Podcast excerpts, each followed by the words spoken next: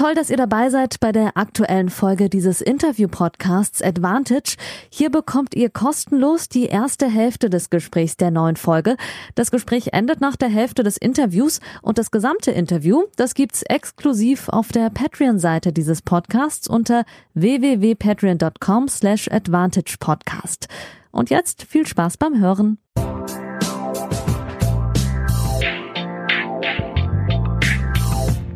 Advantage, Folge 16. Hallo liebe Tennisfans, liebe Advantage-Hörerinnen und Hörer. Schön, dass ihr eingeschaltet habt zur Folge 16. Ja, dieser Podcast entwickelt sich äh, in Zeiten der Pandemie gegründet und in Zeiten der Pandemie weiterentwickelt. Äh, wer dem Podcast oder mir über die sozialen Medien folgt, der hat äh, die vergangene Woche mitbekommen, dass ich das Konzept etwas äh, verändere und weiterentwickle. Ich habe mir gedacht, ähm, Patreons und Tennisfans, die für Podcasts zahlen, die wollen auch Podcasts hören und keine Kolumnen lesen. Deswegen äh, wird das Konzept abgeändert. Es gibt nach wie vor diese langen, zeitlosen Interviews mit Tennisspielerinnen und Spielern, Profis, Trainern und Funktionären jeden zweiten Mittwoch. Und in den Wochen dazwischen gibt es Sonderfolgen. Und da fangen wir diese Woche schon direkt an. Das heißt ab sofort vier Folgen im Monat. Und diese Woche hat sich natürlich angeboten, etwas zum Rücktritt von Julia Görges zu machen. Und äh, ich habe mir viele Tage seit dem Rücktritt Gedanken gemacht, wie ich diesen Rücktritt auffange. Ähm, natürlich im besten Fall mit einem Interview mit Julia Görges. Das hat nicht geklappt. Sie hat natürlich sehr viele Anfragen gehabt, hat am Sonntag ein äh, Interview gegeben in der Süddeutschen Zeitung. Das steht hinter einer Paywall, kann ich aber trotzdem nur empfehlen. Ähm, am Montag war sie zu Gast bei Sky, bei den Kollegen von Moritz Lang, den ich sehr schätze. Das könnt ihr in der auf Sky Go jederzeit nachgucken. Was ich gemacht habe, ich stand mit ihrer Agentin in Kontakt und es gibt Hoffnung, dass ich irgendwann mal in naher Zukunft ein Gespräch mit ihr führen kann. Vielleicht sogar in Richtung der Länge, wie ihr das von mir gewohnt seid. Ich habe jetzt aber versucht, ihre Karriere zu würdigen und ähm, ein bisschen in ihrer Vergangenheit gekramt. Und mir ist es gelungen, ihre beiden einflussreichsten Trainer in der Jugend ans Mikrofon zu bekommen. Einmal, Achtung, eine super Alliteration, äh, Herbert Herbie Horst, der der dienstälteste Verbandstrainer in Deutschland ist, im Verband Schleswig-Holstein seit 1993 tätig, ist gebürtig aus Südafrika, lebt aber schon mehrere Jahrzehnte in Deutschland und hat federführend Julia Görges in der Jugend trainiert und noch intensiver hat sie betreut Mirko Schütte, als ihr Bezirks- und Heimtrainer und den habe ich auch interviewt und so sind wir ein bisschen auf Zeitreise gegangen in äh, die Jahre von Julia Görges zwischen elf Jahre und 18 Jahre. Das gibt's so, glaube ich, nicht in Deutschland, äh, wenn ich mir jetzt so die Rückblicke so durchgelesen habe. Und genau deswegen, weil ich glaube, dass es genau diese Inhalte mit den Background-Interviews mit ihren Jugendtrainern so in dieser Form in Deutschland nicht gibt, möchte ich sie auch in diesem freien Teil des Podcasts zur Verfügung stellen. Dementsprechend bekommt ihr gleich die vollständigen Interviews mit Mirko Schütte und vorher mit Herbert Herbie Horst. Ja, wie gesagt, in ganzer Länge. Hinter der Paywall bei Patreon bleibt das Interview mit Barbara Rittner über Julia Görges Karriere sowie meine persönliche Einschätzung mit einigen Anekdoten, vor allem vom Wimbledon-Turnier 2018, wo sie, wie ihr wisst, das Halbfinale erreicht hat. Und das ist ihr bestes Grand Slam-Resultat gewesen. Wenn ihr die ganze Folge hören wollt, die bereits seit Mittwoch, wie ihr das gewohnt seid, wie Patreons das gewohnt seid, online ist auf der Seite www.patreon.com slash advantagepodcast. Dann könnt ihr dort diesen Podcast abonnieren für fünf Euro im Monat und bekommt jeden Mittwoch zuerst und in ganzer Länge exklusiv die Podcasts. Unter anderem diesen aktuellen Podcasts, aber wenn ihr jetzt das Abo abschließt, unter anderem auch Podcasts mit Philipp Petschner, Laura Siegemund, Christopher Kaas, Tim Pütz und viele mehr. Außerdem gibt's auch immer wieder Überraschungen für Leute, die das Abo abschließen, ähm, die Leute, die meine sozialen Medien verfolgt haben, beziehungsweise die sozialen Medien des Podcasts, wie zum Beispiel auf Instagram unter advantage-podcast. Da hatte ich Anfang der Woche in der Story drin, dass der 25. Patreon eine Überraschung für das nächste Interview bekommt. Das ist Anja geworden. Und Anja hat jetzt das äh, Privileg, dass sie im nächsten Interview, ich verrate den Interviewgast noch nicht, eine eigene Fragenrubrik bekommt. Und zwar vier Fragen, die sie sich ausdenken kann. Sie kann sie mir entweder schriftlich schicken oder sogar als Sprachnachricht und ich werde sie dann meinem Interviewgast persönlich stellen. Und äh, das ist die Überraschung und ich werde mir auch in Zukunft immer wieder Sachen überlegen, um euch Patreons einzubinden. Das heißt, äh, wenn ihr Lust habt auf diese Podcasts, äh, bekommt ihr nicht nur die Podcasts zurück, sondern immer auch wieder Interaktion. Genau, das könnt ihr euch überlegen. Ansonsten wünsche ich euch jetzt ganz viel Spaß mit den Interviews mit Mirko Schütte und vorher mit Herbie Horst. Bis zur nächsten Woche. Ja, und wir sind mittendrin in äh, der Sonderfolge zum Rücktritt von Julia Görges. Und ich habe euch ja mehrere Gesprächspartner und Weggefährten in ihrer Karriere versprochen. Und ich bin jetzt verbunden mit Herbert, Herbie, wie ihn alle nennen, Horst. Guten Morgen. Hi, grüß dich. Sehr, sehr nett, dass ich hier sein darf. Und ich, ähm, ich hoffe, dass äh, wir vieles Gutes erzählen können. Hundertprozentig. Für ähm, die Tennisfreaks unter euch, die mit dem Namen noch nichts anfangen können, wenn ich richtig recherchiert habe, bist du der momentan dienstälteste Verbandstrainer im Tennis in Deutschland. Du kommst eigentlich aus Hillcrest in Südafrika, das ist in der Nähe von Durban, lebst aber schon mehrere Jahrzehnte am Timmendorfer Strand, bist wie gesagt Verbandstrainer in Schleswig-Holstein, hast nach dem Studium, im Studium gut Tennis gespielt und dann unter anderem in Österreich äh, in der damalig genannten Staatsliga. War das eigentlich die höchste Liga damals in Österreich? Nein, es war die zweite Liga. Die zweite Liga und dann später in Deutschland äh, äh, in der Regionalliga und dann warst du mal für drei Jahre Verbandstrainer, hast dann noch einen anderen Job gehabt und dann seit 1993 bist du, glaube ich, durchgängig Verbandstrainer. Ist das richtig? Das ist richtig, Janik. Da hast du gut recherchiert, ja. Perfekt. Ähm, warum äh, du Teil dieser Folge bist, fragen sich die Leute natürlich eventuell. Du hast äh, in deiner Funktion als Verbandstrainer unter anderem äh, Spieler wie Michael Stich, Angelique Kerber, Mona Bartel ähm, trainiert und auch Julia Görges, die jetzt vor einer Woche, wie wir alle wissen, mit 31 Jahren zurückgetreten ist. Und ich äh, möchte ein bisschen über deine Zeit mit ihr sprechen, so wie ich auch unter anderem mit, mit Barbara Rittner äh, für diese Folge gesprochen habe. Äh, zunächst würde mich aber mal zum Start interessieren, ähm, wie hast du den Rücktritt mitbekommen letzte Woche und was waren deine ersten Gedanken?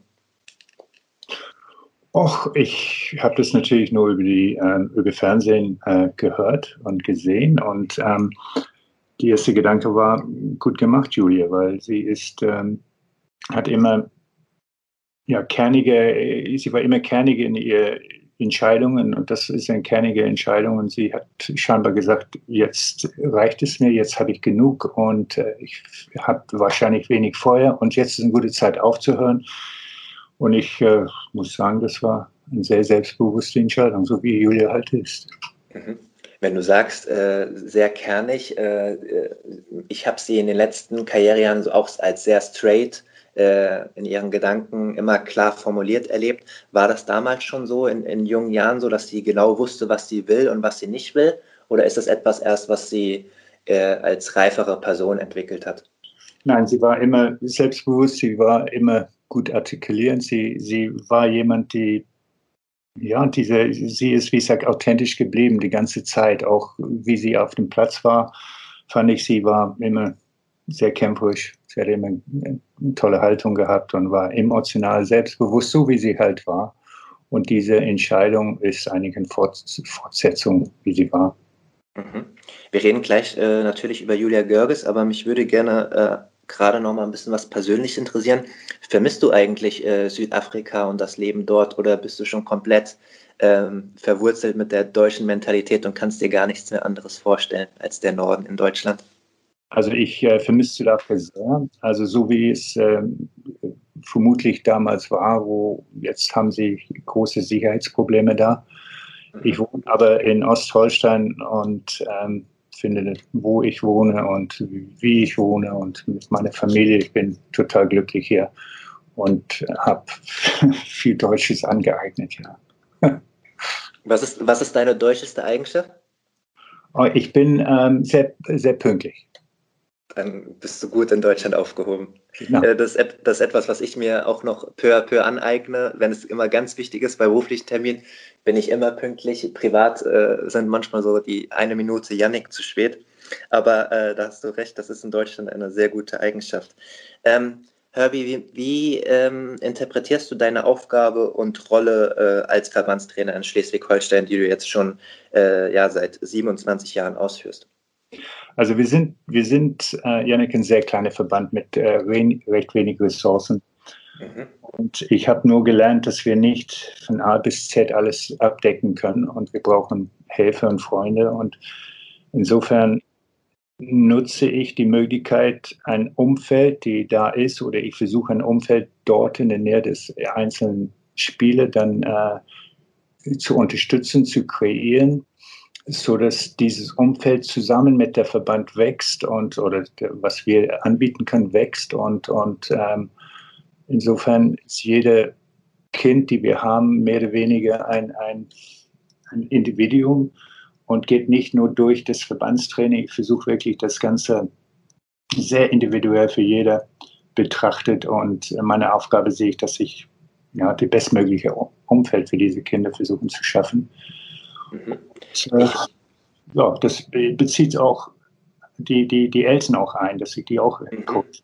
Dass äh, wir alle gemeinsam wachsen. Wir sind klein und wir können wenn, wenn du sagst klein, wie viel, ähm, sage ich jetzt mal, hauptamtlich angestellte Trainer habt ihr im Verband äh, und ihr arbeitet dann wahrscheinlich mit den Heimtrainern jeweils auch zusammen, ne? Ja, wir haben, ich nenne das Heimtrainer, ich nenne die einen Vertrauenstrainer da, weil wir teilweise wenn ein Kind in Schleswig-Holstein gut ist im Tennis, ähm, ist es meist so, dass sie auch äh, dann athletisch gut sind. Und äh, wir haben zwei große Sportarten hier in, in Schleswig-Holstein mit Handball und mit äh, Fußball, die, die, schon auch sehr, sehr gerne Talente äh, finden wollen. Und ähm, wenn eine dann Tennis spielt, ist meistens ein Grund, dass er noch Tennis spielt. Kann ein Bruder sein, kann ein Vater sein, kann sein, dass er echt direkt an den Tennisplatz wohnt. Und insofern ähm, gehen wir sehr pfleglich, sehr lang, langfristig mit diesen Talente um. Das ist, ich glaube, unser ganz großer Vorteil, den wir haben. Ähm, wie ich sage, wir sind klein. Wir, wir nutzen dann diese Vertrauenstrainer, wir versuchen den einzubinden, wir nehmen das Kind nicht weg von den Trainern, das wollen wir Gottes Willen nicht machen, weil das, wie ich sage, schaffen wir nicht alleine, das Kind von A bis Z bis ins Profibereich zu, zu begleiten. Das ist dann uns zu viel. Jetzt zum Anzahl Trainer. Ich bin seit ähm, die ganze Zeit der einzige angestellte Trainer bis letztes Jahr, wir halb, dass wir eine halbe Kraft dazu bekommen mit der Oberstaats. Verstehe. Ähm, bevor wir äh, zu deiner ersten Begegnung mit Julia Görges kommen, ich hatte in Folge 10, glaube ich, äh, Alexander Waske, den ehemaligen ähm, äh, Profi- und Doppelspezialisten zu Gast, der ja in äh, Offenbach eine ähm, private Akademie leitet. Der hat ähm, es ein bisschen kritisiert, dass es in Deutschland ähm, oftmals kommunikative Schwierigkeiten gibt zwischen den Trainern, die bei ambitionierten Jugendspielern äh, agieren. Also sei es zum Beispiel ähm, der Kreistrainer, der Bezirkstrainer, dann noch der Landestrainer und dann noch der private Heimtrainer und dann noch die Eltern. Und dass jeder so ein bisschen seine eigenen Interessen hat und dass es dann oftmals schwer ist, im Sinne des Spielers zu agieren. Ähm, wie siehst du diese Problematik und wie versuchst du dem Ganzen entgegenzuwirken, dass es immer um den um das Individuum, um, das, um den Spieler geht?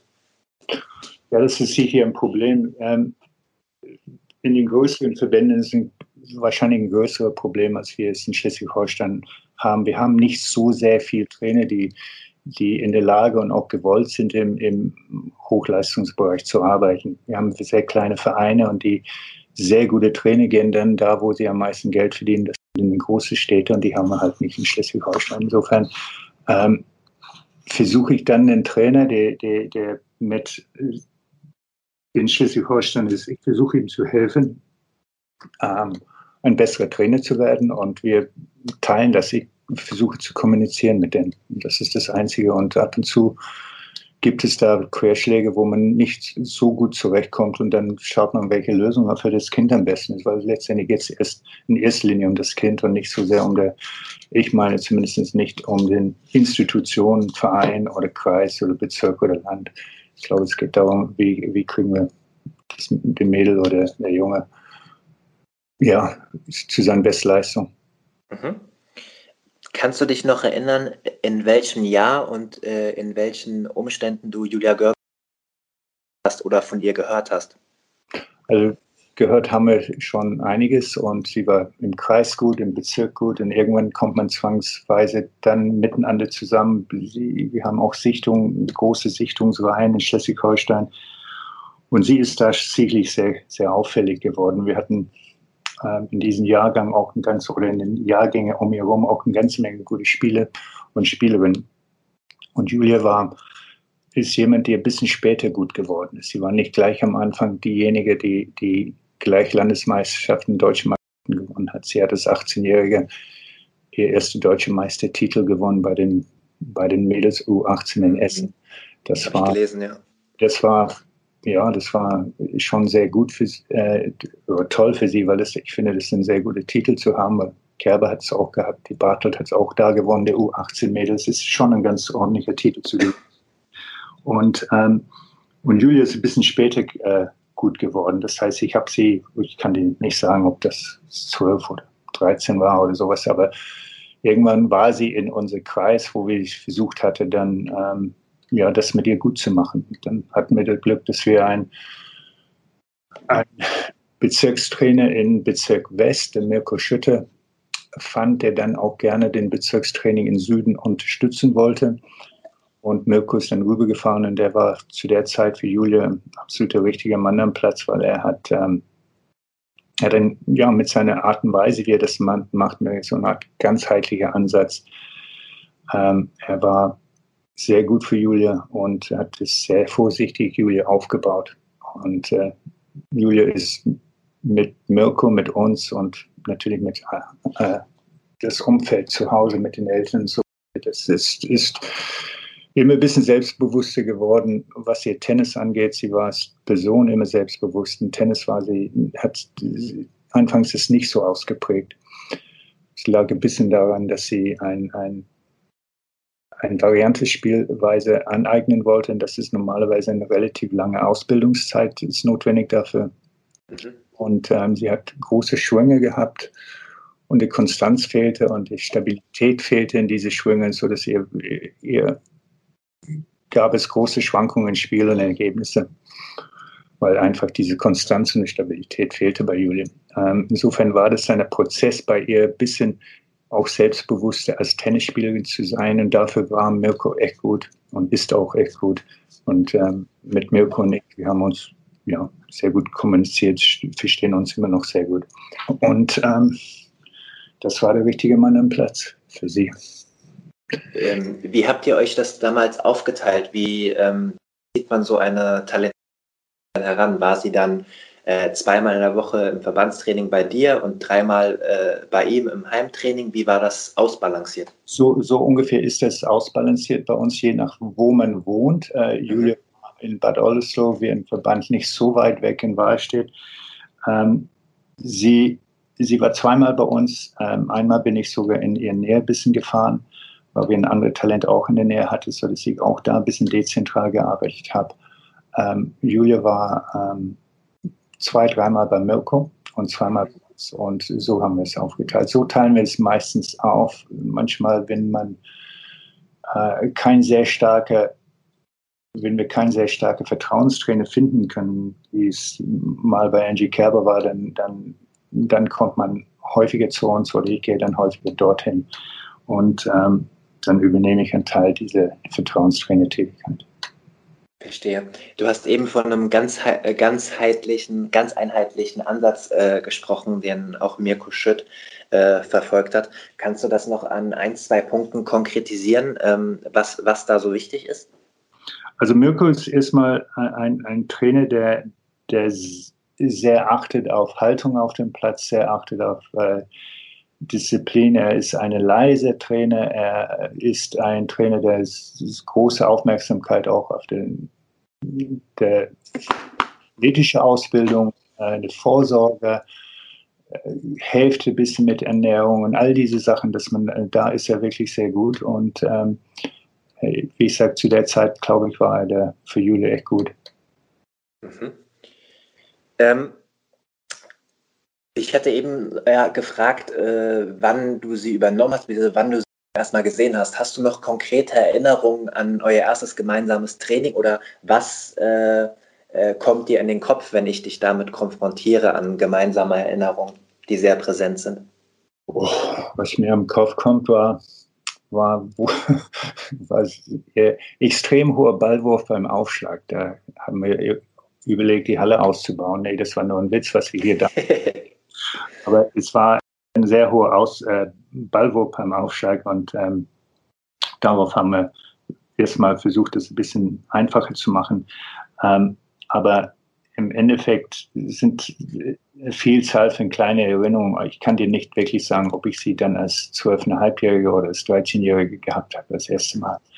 Ähm, aber es ist, ein, ist, ein, ist eine lange Reise, bis sie dann irgendwann flügge ist und dann, dass sie irgendwann dann als Ich AG unterwegs geht und dann, äh, ja, wir, wir bieten quasi ein Lebensabschnitt, äh, was wir Verband anbieten. Das ist ein Lebensabschnitt. Einige werden erfolgreiche Profis, einige gehen dann in den Beruf und wenn wir die wieder sehen, weil ich habe Julia lange Zeit nicht gesehen, wenn ich sie wieder sehen, würde ich mich freuen. Ich glaube, sie wird sich auch freuen. Aber uns trennen die Wege irgendwann als 17-, 18-Jährige, wo sie dann wirklich dann auf Tour gehen muss und dann Geld verdient und Manager hat und all diese Sachen, dann trennen wir uns da ein bisschen. Klar, das ist echt eine intensive Zeit, äh, die, die man, glaube ich, rückblickend vielleicht sogar ein bisschen unterschätzt äh, für Außenstehende. Deswegen finde ich es auch so schön, dass du dir die Zeit nimmst äh, für mich. Ähm, wenn du sagst, so zwischen 12 und 13 äh, übernommen und dann mit äh, 17, 18 losgelassen, ähm, Gab es da auch eine richtige menschliche Entwicklung bei Julia oder war die so in sich ruhend, dass man da menschlich, äh, zwischenmenschlich gar nicht viel äh, feinjustieren musste? Ja, man, man, jede reift, ja. Sie war natürlich am Anfang, wie ich sagte, nicht ganz so selbstbewusst im Tennis und je besser ihr Tennis wurde, würde sie dann auch ruhiger auf dem Platz. Sie war, ist immer noch ein emotionaler Mensch. Ähm, aber wie gesagt, sie ist so, wie ich sie als junges Mädchen kenne. Mädchen, da ist sie gleich geblieben. Und so wie sie in, in die Interviews rüberkommt, ist, ähm, ist die Entwicklung äh, ist, ist die Entwicklung super geworden. Und ähm, ist einfach aber ein, ja, es ist eine menschliche Entwicklung. Sie ist älter geworden und es ist sie sich selber treu geblieben. Verstehe.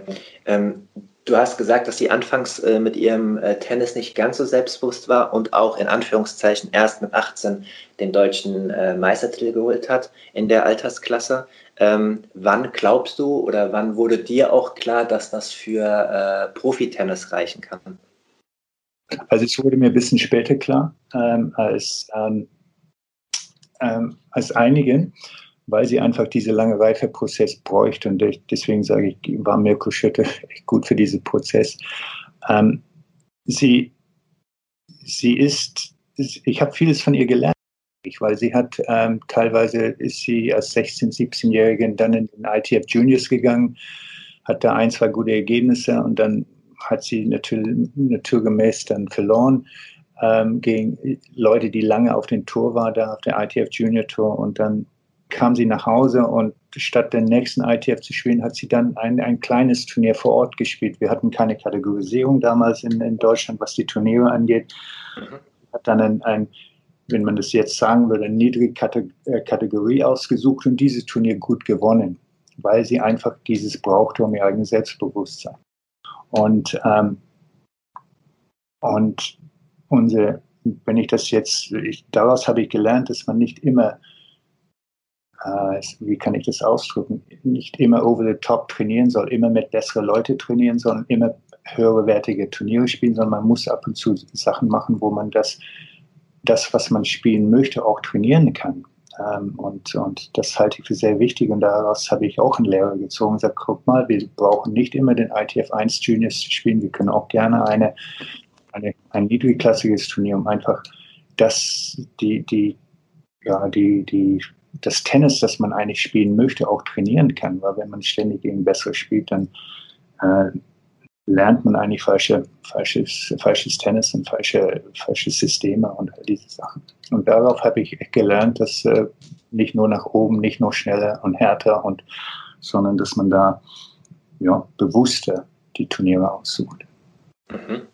Äh, du hast eben gerade ein bisschen, äh, natürlich mit ein bisschen Ironie, den anfangs den hohen Ballwurf äh, angesprochen. Äh, der Ausschlag äh, wurde bei Julia Görges ja zur absoluten Waffe. Sie hat auch mal in, in einem Interview gesagt, dass ihr das auf natürliche Art und Weise immer leicht gefallen ist, aufzuschlagen.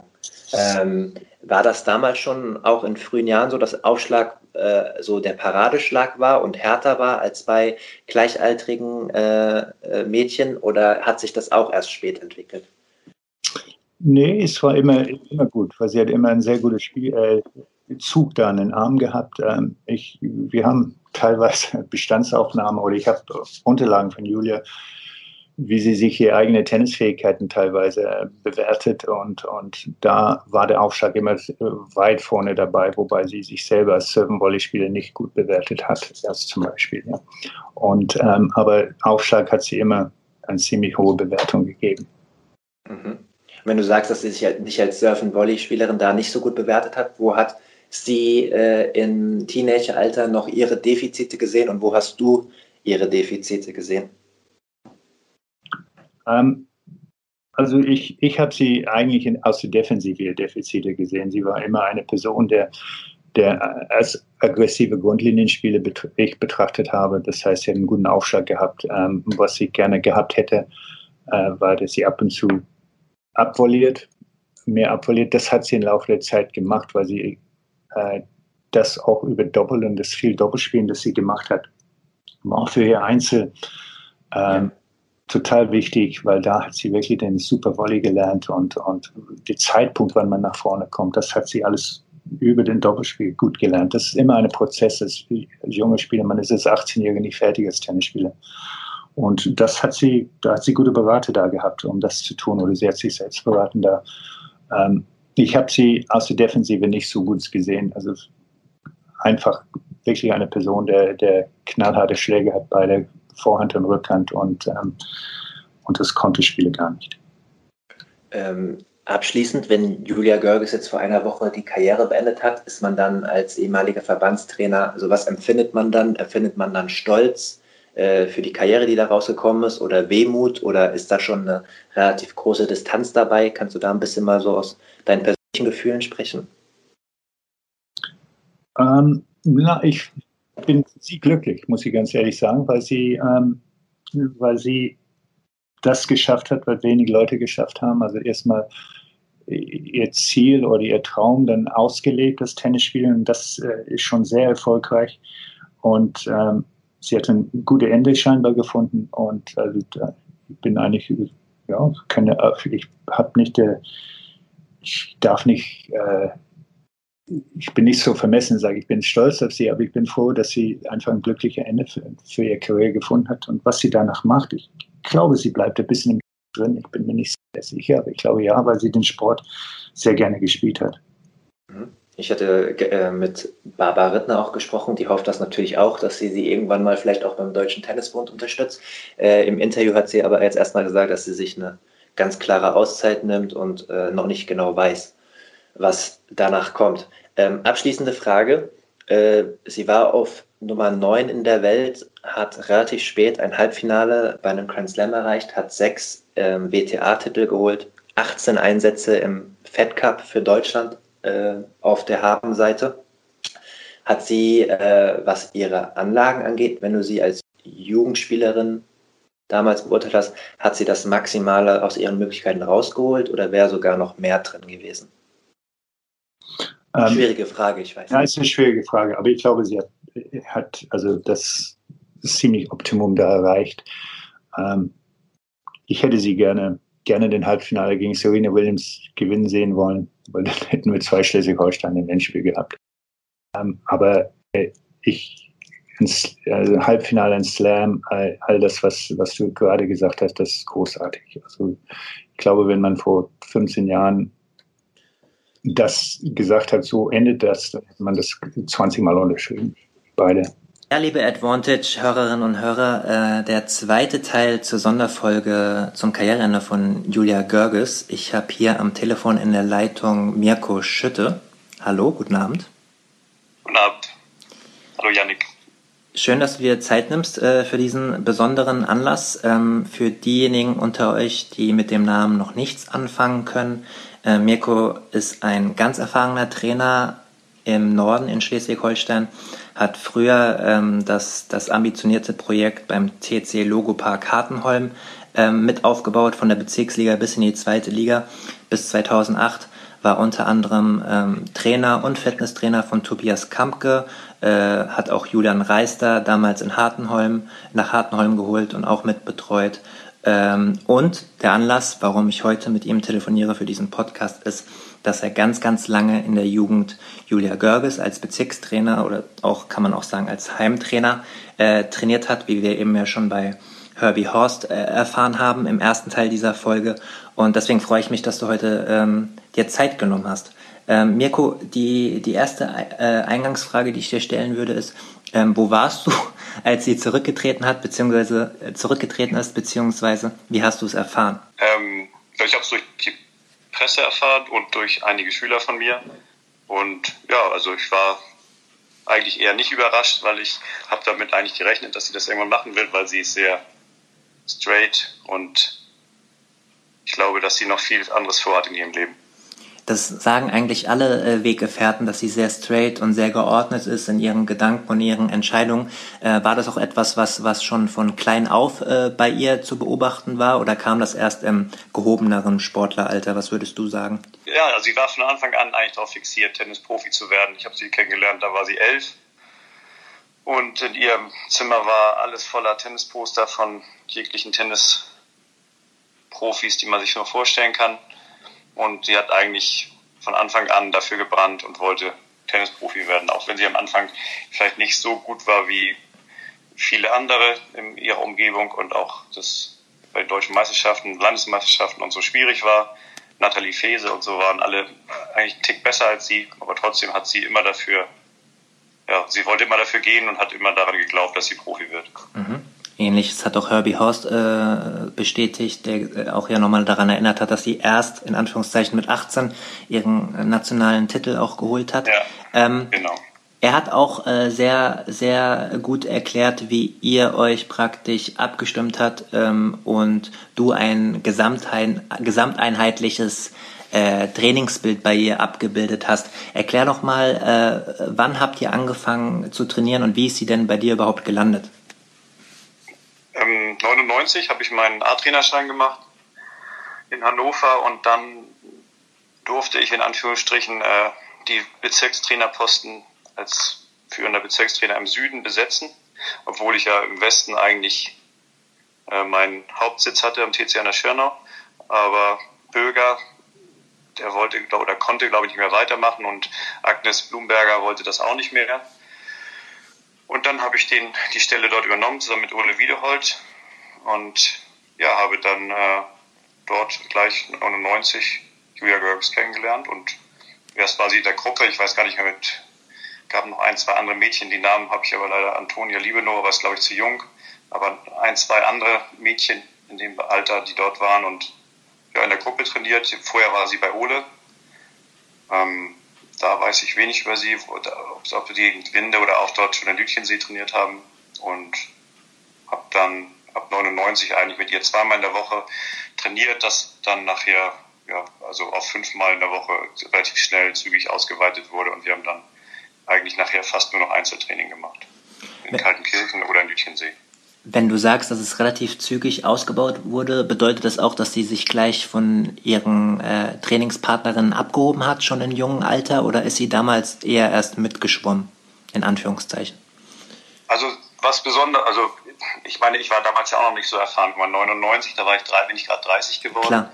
Da habe ich auch noch nicht so viel gewusst, was ich heute weiß, aber sie war schon besonders in ihr, also ihre Vorhand war immer unglaublich schnell und ihr Aufschlag war sehr, sehr gut. Also was sehr, sehr gut, der war, sie wollte immer aggressiv den Aufschlag spielen und daran haben wir eben auch enorm viel gearbeitet. Also Aufschlag war wirklich eine Priorität, auch ist auch immer noch oder war auch bei Julian oder auch bei allen Spielerinnen, die ich ähm, hatte, immer eine Priorität, weil ich denke, das ist der Öffnungsschlag, da kann man am meisten mit erreichen und da haben wir wirklich viel dran gearbeitet, Aufschlag Return. Also wir haben viel, viel, viele Sätze, viele Matches gespielt im Training und äh, eigentlich, ja, und eben viel an der Vorhand gearbeitet. Volleys war nicht so ihr Ding insgesamt. Da wollte sie eigentlich nicht so oft trainieren, aber sie hat von der Grundlinie nachher, also nach ein, zwei Jahren so unglaublich schnell gespielt schon, also mit 13, 14. Was natürlich dann, sage ich mal, in Bezug auf das spätere Spiel sehr wichtig war, weil die anderen haben eher reingedaddelt und haben versucht, den Ball im Feld zu halten, was natürlich heutzutage im Profitennis ja eigentlich ja, gar nichts bringt oder heißt bringt, aber es ist eben nicht das, was den Erfolg bringt, sondern aggressives Spiel, Punkte selber machen. Das ist ja das, was, was heutzutage angesagt ist und, oder was heutzutage auch beim Männerbereich, Frauenbereich, überall bei Frauen ja immer noch viel schneller zum Punktgewinn führen soll. Und das hat sie eben damals schon immer gemacht. Dadurch hat sie natürlich viele Matches oder vor allen Dingen auch Sand, was ja hauptsächlich im Sommer bei uns gespielt wird, dann verloren, ja. weil auf Sand eben dieses aggressive Spiel gegen welche, die den Ball zehnmal hoch reinspielen, auf jeden Fall nicht zum Erfolg führen kann. Aber wir haben das immer so weiter fortgeführt, weil sie wollte das und, und ich habe auch, also ich habe im Adriderschein mit, äh, Harald, mit Harald Schönborn sehr viel gesprochen und der sagte eben auch, dieses aggressive Spiel von Serena Williams, die damals ja schon da war und Venus Williams, das ist eben das, was die Zukunft ist und, und ja, daran habe ich mich gehalten und habe immer versucht, das zu unterstützen, auch wenn das nicht immer am Anfang ja, zum Erfolg geführt hat. Klar, verstehe ich, aber das erinnert mich auch direkt an so ein bisschen an Günter Bresnik und Dominik Thiem, der ja auch äh, sein Spiel von so einem Reinschubser verändert hat, so einem äh, Hardhitter und einem ganz aggressiven Spieler im Alter von zwölf ja. und der dann erstmal aus den nationalen äh, Kadern rausgeflogen ist, sogar weil er nichts mehr ja. gewonnen hat. Dass man so auch, stelle ich mir auch gar nicht so leicht vor, wenn man, wie du es halt ja auch gesagt hast, du warst damals gerade erst 30 geworden, gerade erst die, die großen Lizenzen gemacht äh, dass man dann auch so da dran bleibt und diesen Ansatz verfolgt, ist äh, bestimmt auch nicht immer so, so leicht gewesen mental. Oder, oder hast du das einfach so, nee, das wird schon klappen, gedacht damals? Na, für mich, also für mich war das einfach so, also ich habe mit den Eltern, ich habe also Julia immer nach Hause gefahren nach dem Training. Mhm. Ähm, aus Lütchensee nach Oldesloe, weil es auf meinem Heimweg war. Ich musste nach Kaltenkirchen damals noch und äh, habe dann eben bin dann oft auch nach dem Training einfach noch mit reingekommen, weil wir über Turniere gesprochen haben, über die Entwicklung und habe dann abends mit denen zu Abend gegessen. Und äh, wir haben ja eigentlich, die waren, also Klaus war auch immer, egal ob sie verloren hatte oder gewonnen hatte, der war immer überzeugt, dass sie gut werden wird. Äh, egal wie schlecht oder wie gut sie gespielt hatte, das war ihm eigentlich relativ egal. Also er war natürlich manchmal sauer, wenn sie schlecht war, hat mich auch zu Hause angerufen, warum sie so schlecht gespielt hat und was im Training. Die haben also aber nie zugeguckt oder so, das muss ich sagen. Das war echt immer, die hatten immer volles Vertrauen zu mir. Ähm, ja, und das war, ist, also heutzutage ist es, ich habe jetzt ja wieder eine Spielerin, Carla Intert, die eben auch genauso ähnlich spielt wie Julia. Also die will auch den Punkt machen, die will nicht reinspielen. Heute weiß ich, dass, dass, dass der Erfolg oder dass das von Erfolg gekrönt wird, wenn die 16 sind oder 17. Bei Julia war das nachher, als sie 18 wurde. Ähm, aber damals war das eben so, das musste man ja, das war ein Gefühl einfach so von mir, dass ich, ich habe mir das Spiel angeschaut, ich habe viel Tennis geschaut früher oder auch heutzutage. Nicht mehr ganz so viel, aber früher habe ich sehr viel Tennis geguckt oder im Fernsehen und habe eben immer geschaut, wie spielen die, was machen die, wie, wie versuchen die Punkte zu gewinnen und wie gewinnen die die Matches. Und das war ganz klar, dass die bei den Damen wirklich versuchen auf Aufschlag und First Strike zu gehen oder zwei, drei Ballwechsel hin und her spielen, dann ist es sowieso zu Ende und das war eben das, was ich auch mit Julia versucht habe. Aber ich muss auch sagen, dass in ihr auch diese Aggressivität schon war. Also sie war eigentlich nie eine Spielerin, die den Ball hoch reingespielt hat oder gerne, gerne längere Ballwechsel gespielt hat. Das war sie nie. Also selbst mit elf nicht. Mhm. Wann war dir in deinem Kopf klar, das reicht für Profitum bei ihr? tja, das war, also das, also ich habe, muss ich sagen, immer daran geglaubt, dass sie gut wird. Also ich habe auch da mal ein paar Streitgespräche gehabt mit Herbie und auch mit Mike mal. Das ist interessant, weil, weil Herbie, Entschuldigung, dass ich dich unterbreche, Herbie hat nämlich auch genau das gesagt. Bei ihm hat es ein bisschen länger gedauert, bis er genau. daran geglaubt weil hat. Die, weil sie halt nie im Kader war. Sie hat halt nie gegen die Großen gewonnen. Sie hat auch bei den deutschen Meisterschaften nicht gut gespielt. So, für, für mich war das, ich bin einfach ein Trainer, wenn ich an jemanden glaube, dann, dann glaube ich daran, weißt du? Dann, dann ich, ich mache Training nicht deshalb, weil ich äh, Geld verdienen will, sondern Tennis ist meine Leidenschaft. Ich hab, wollte immer mein Geld mit Tennis verdienen, aber äh, für mich ist es so, dass, dass ich, wenn ich Menschen oder Jugendliche begleite oder Jugendliche vom Kindesalter ins Erwachsenenalter begleite, dass ich das sind einfach in Anführungsstrichen wie meine Kinder, so weißt du, die mit ich leide mit denen, wenn die verlieren, wenn die krank sind. Ich weiß nicht, ob du von Katharina Holat schon mal gehört hast. Ja. Die war in der gleichen Zeit ja auch so wie Jura, die ist halt äh, 93 Jahre, also fünf Jahre jünger. Die war auch sehr gut. Die hat sich dann halt schwer verletzt später, konnte nicht mehr spielen und, und äh, das war unheimlich traurig für mich, weil die auch hätte eine Chance gehabt. Die hat auch ein WTA oder ein, ein Future gewonnen bei den Damen. Also die hätte auch eine Chance gehabt, so gut zu werden. Und, und äh, bei Julia war das eben genauso. Ich habe da damals, ich sag mal, wir haben uns von 99 bis 2001 oder 2002 zusammengearbeitet und äh, dann haben wir eben beraten. Das war, Julia wollte auf die Tour gehen. Bei mir fing das mit Logopack an oder wurde sehr gut mit Logopack. Das war natürlich enorm für mich, was ich da an Menschen kennengelernt habe, was ich, ich war dann in Wimbledon und überall und, und äh, ja, dann war die Frage, machen wir weiter zusammen oder, oder und ich habe gesagt, ich kann nur ein halbes Jahr, weil ein halbes Jahr muss ich für Logopack arbeiten.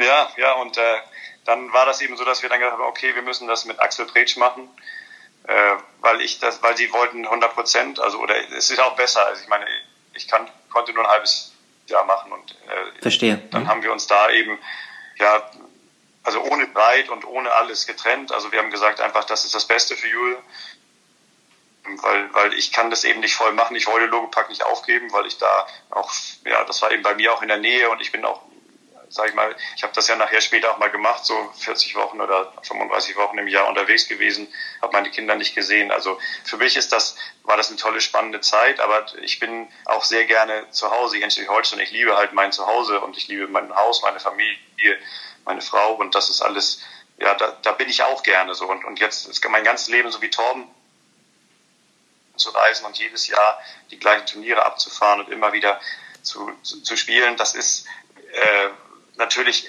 enorm spannend und das muss man auch ganz klar sagen. Das ist echt was Einzigartiges, so ein Job. Äh, also das ist als Job zu bezeichnen, wenn man durch die Welt fliegen darf und toll Tennis sehen kann. Das ist natürlich Wahnsinn, aber äh, das, es gibt auch noch für, für mich gibt es auch noch viele andere Sachen im Leben so und, und ich, ich betreue gerne die, die Spieler und ich mache auch da alles gerne auch mit auf der Tour und so, das habe ich auch gerne gemacht und aber ob ich das jetzt in meinem Alter auch noch oder auch jetzt ist, sie 30, ist sie 30 oder ist sie äh, 32 geworden. Ob wir das dann so lange durchgezogen hätten, das kann ich nicht sagen, ob ich das geschafft hätte. So. Und, und für sie war das eine gute Entwicklung, auch mit Axel Pretsch, der war am Anfang auch wirklich gut, der war ein super Spieler oder ist immer noch ein guter Spieler und äh, auch deutlich besser als ich. Und mit dem hat sie halt auch sehr hart trainieren können, weil der eben ja einfach, ich, also bei mir war es nachher so, dass, dass wir also dass ich echt fighten musste gegen sie, weil sie wirklich so schnell gespielt hat. Und äh, er war, für ihn ist es halt locker so. Für ihn war das halt ein ganz entspanntes Spiel, weil er ist auch selber Profi gewesen war, 90 der Welt. Ja, und er hat das dann mit ihr weitergemacht. Und da, ich glaube, dass sie von jedem, mit dem sie zusammengearbeitet hat, immer was mitgenommen hat. Und äh, dass, dass das insgesamt so eine kontinuierliche Arbeit gewesen ist von ihr, ihren Eltern. Also aber hauptsächlich glaube ich, dass es in ihr dieser Ehrgeiz da war, immer Profi zu werden. Das ist wirklich das Entscheidende gewesen. Egal, ob sie schlecht gespielt hat oder, oder gut gespielt hat, das war völlig egal. Sie wusste, dass sie das schafft. Sehr interessant, definitiv. Äh, danke für die äh, ehrliche Einschätzung. Ich hatte in der Vorbereitung äh, bei der Recherche gelesen, dass sie, als sie 15 Jahre alt war, ähm, sich äh, getrennt hatte von Andres Andoni, der, der, der sie mal betreut hatte auf den Turnieren, äh, und dass äh, du dann wieder übernommen hast für eine für eine kurze Phase, auch weil der weil der Vater äh, ja dir vertraut hat und ihr ein Vertrauensverhältnis hattet. Äh, das habe ich jetzt nur in einem Artikel aufgegriffen. Stimmt das so? Und hast du sie dann noch mal eine Zeit lang individuell betreut oder war das nur eine kurze Übergangsphase? Na, es war eher so, dass dieser Andres Anthony, das war ein Betrüger und der hat versucht, ja, uns alle übers Ohr zu hauen. Also der hat das Training übernommen als Manager. Ich habe das Training gegeben und sollte die Rechnung an ihn schreiben. Und der hat uns eben alle betrogen. Der hatte gar kein Geld, der hat alles auf nass gemacht. Und also ich habe in der Zeit, in der äh, Julia mit dem zusammen war, immer das Training gemacht. Der ist nur mit auf Turniere, auf einige oder die meisten Turniere gefahren. Verstehe, okay. Und, und, und also ich habe das Ganze, also von, 2000, von 1999 bis 2002 habe ich eigentlich fast, also das gesamte Training gemacht, also fünfmal die Woche. Ich bin geschockt teilweise. Aber gut, dass diese Phase sieht man mal, wie, wie, wie so eine angehende Profikarriere an seinen Faden hängen kann, wenn da irgendwas schief läuft. Wenn du sagst, dass du sie noch bei ein paar ITF-Turnieren äh, begleitet hast, was ist denn die äh, eine Anekdote, die dir sofort in den Sinn kommt aus dieser Zeit? Na, wir waren einmal in Pisa zusammen und das war da waren wir noch mit zwei anderen Jungs, äh, Jochen Schöttler und noch einem anderen Deutschen. Und da haben wir ja tolle, tolle Sache, also eine tolle Zeit zusammen verlebt, weil also die, sie war immer professionell, sie war immer äh, ja, hat immer gut trainiert und, und war wirklich auch, also muss man auch sagen, war immer lustig mit ihr. Wenn wir unterwegs waren, war sie zwar ehrgeizig und so, aber wir hatten immer viel Spaß. Also das war wirklich eine gute Zeit da in, in Pisa, muss ich sagen. Das hat wirklich Spaß gemacht. Sehr gut. Herbie Horst hatte gesagt, dass äh, als dann praktisch ihre Juniorenkarriere äh, zu Ende ging und sie auf die Profitour ging, dass dann auch so ein Lebensabschnitt äh, endete und ähm, sie dann keinen Kontakt mehr hatten. Wie war es denn äh, bei euch beiden? Hattet ihr irgendwann nochmal Kontakt? Habt ihr euch nochmal gesehen? Ja, also wir hatten in Paris haben wir uns nochmal getroffen. Da war ich mit Julian Reister, da haben wir auch mit habe ich mit den Eltern auch zusammen gegessen, dann haben wir einige Gespräche geführt. Und dann hatte sie auf dem Center Court gespielt gegen äh, Bartoli und da hatte sie mich eingeladen, damit ihren Eltern in, oder mit ihrem Vater, ich weiß nicht, ihre Mutter auch dabei war, äh, in der Box zu sitzen und dann das Spiel anzuschauen. Da hat sie ganz knapp verloren, glaube ich, in drei Sätzen. Und äh, ja, also ja, man, das ist wirklich so. Also man hat dann seinen neuen Trainer und mit Sascha, ach ja, dann war ich auch bei US Open, war ich auch noch mit ihr. Da haben wir zusammen gegessen, gekocht und so. Das, ja, also wir haben uns ab und zu noch, wir haben uns auch wirklich nie gestritten und ich habe äh, immer noch ein gutes Verhältnis zu ihr. Wenn wir uns sehen würden, glaube ich, wäre das alles in Ordnung. Also von meiner Seite auf jeden Fall, von ihr denke ich auch. Das freut mich und, zu hören. Ja, ja, das ist wirklich gut. Also das ist alles in Ordnung das freut mich auf der einen Seite zu hören und äh, das freut mich vor allem auch, dass du dir äh, Zeit genommen hast nach Feierabend für ein kurzes Gespräch. Mirko, ähm, für deine berufliche und private äh, Zukunft alles Gute und danke, dass okay. du Teil dieses Podcasts warst. Super, Janik. Hat mir viel Spaß gemacht.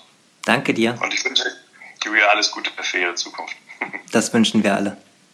Alles klar. Mach's gut. Das war der erste frei zugängliche Teil der neuen Folge. Die zweite Hälfte hört ihr exklusiv auf der Patreon-Seite www.patreon.com slash advantagepodcast. Dort könnt ihr mit einem kleinen monatlichen Beitrag dafür sorgen, dass es diese langen, unabhängigen Interviews ohne Werbung regelmäßig gibt und unterstützt zudem Yannicks unabhängige Arbeit als freier Journalist im Tennis-Doping- und Sportpolitikbereich.